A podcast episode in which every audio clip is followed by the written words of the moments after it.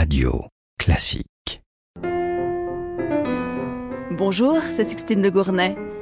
Les préludes de Chopin témoignent d'une période importante de la vie du compositeur, sa liaison avec Georges Sand. Bienvenue dans Backstage, le podcast de Radio Classique qui vous révèle le secret des grandes œuvres.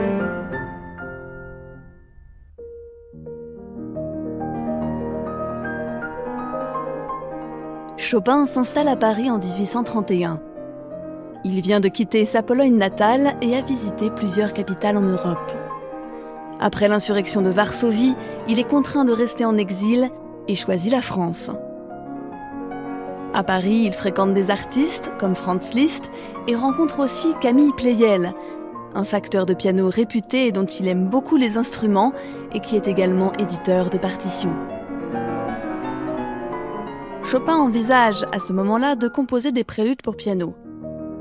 Mais il n'en écrit qu'un seul, qui sera redécouvert bien plus tard, au début du XXe siècle.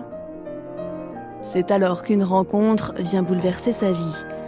La romancière George Sand.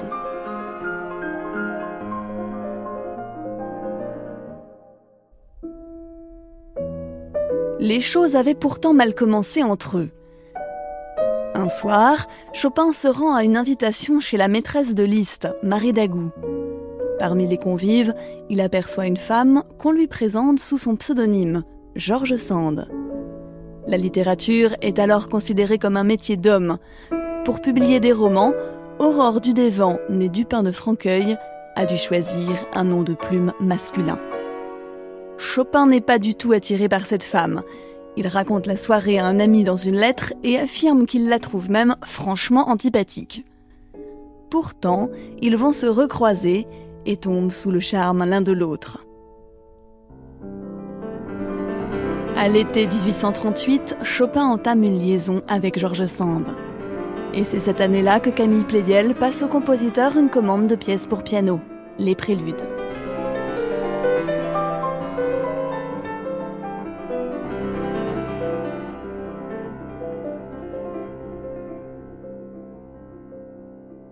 Contrairement à l'époque baroque, où le prélude introduisait une suite de danse, ou au moins une fugue, les préludes de Chopin ne sont pas suivis par d'autres pièces. Chacun de ces instantanés musicaux se suffit à lui-même et offre une atmosphère à part entière, comme un tableau miniature. Ce qui ne veut pas dire qu'aucune logique globale ne sous-tende l'ensemble. Les 24 préludes de Chopin obéissent au contraire à une logique harmonique rigoureuse. Leur succession suit le cycle des quintes, et parallèlement, chaque prélude majeur est aussitôt suivi par un autre prélude dans son ton relatif mineur. Le chiffre 24, qui correspond au total des tonalités, est un hommage à Jean-Sébastien Bach. Le maître baroque avait lui aussi exploré l'ensemble du système tonal dans le clavier bien tempéré. Une œuvre que Chopin joue tous les jours.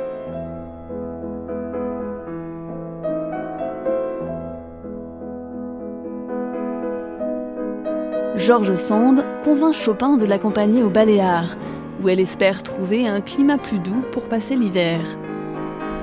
Le compositeur a déjà terminé quelques préludes, d'autres ne sont encore qu'esquissés, et il emporte tout cela à Majorque.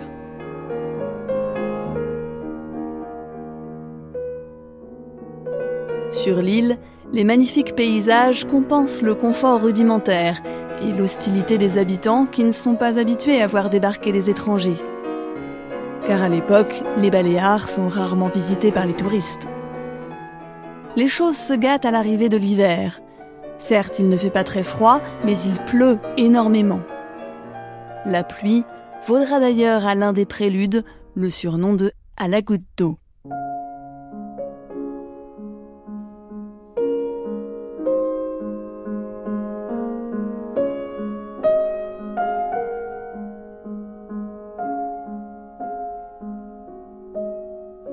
Le couple a élu domicile dans la chartreuse de Valdemosa, un ancien monastère à la fois grandiose et lugubre. Le froid et l'humidité donnent à Chopin tuberculeux des quintes de tout. Pour comble d'ennui, le piano que Pleyel devait lui envoyer de Paris n'arrive toujours pas. Tout cela met Chopin de très mauvaise humeur et ralentit la composition des préludes.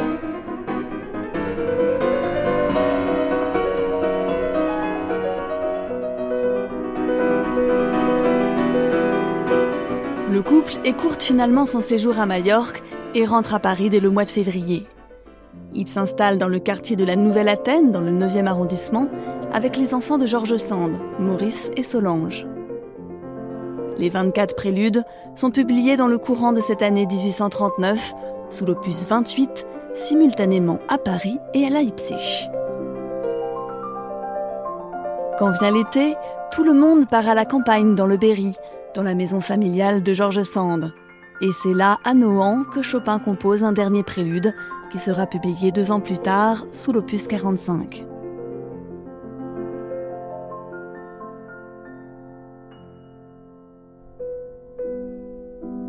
Il est impossible d'affirmer à quoi songeait Chopin en écrivant les préludes, mais la musique est imprégnée de ses états d'âme. On y ressent souvent une profonde nostalgie, en particulier lorsque Chopin s'inspire de la mazurka, une danse polonaise. Or, il ne reverra jamais son pays natal. On peut aussi entendre d'autres sentiments, plus amoureux, notamment quand le style se rapproche de la romance. Mais la liaison avec George Sand n'est pas un long fleuve tranquille. La maladie de Chopin transforme leur relation et George Sand devient plus une infirmière qu'une véritable maîtresse.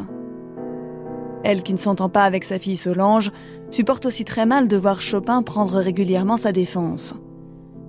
Les disputes éclatent de plus en plus souvent, jusqu'à ce que le couple finisse par se séparer en 1847.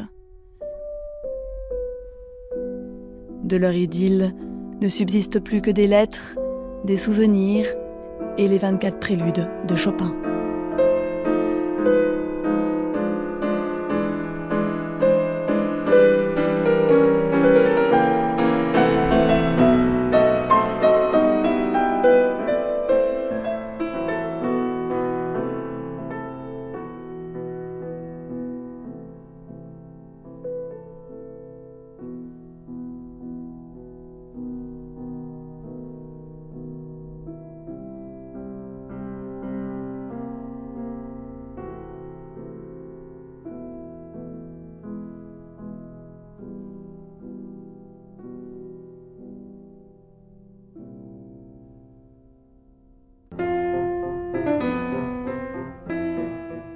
Backstage est un podcast de Radio Classique.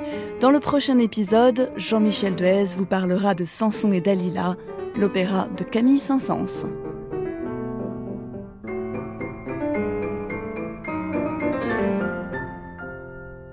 Radio Classique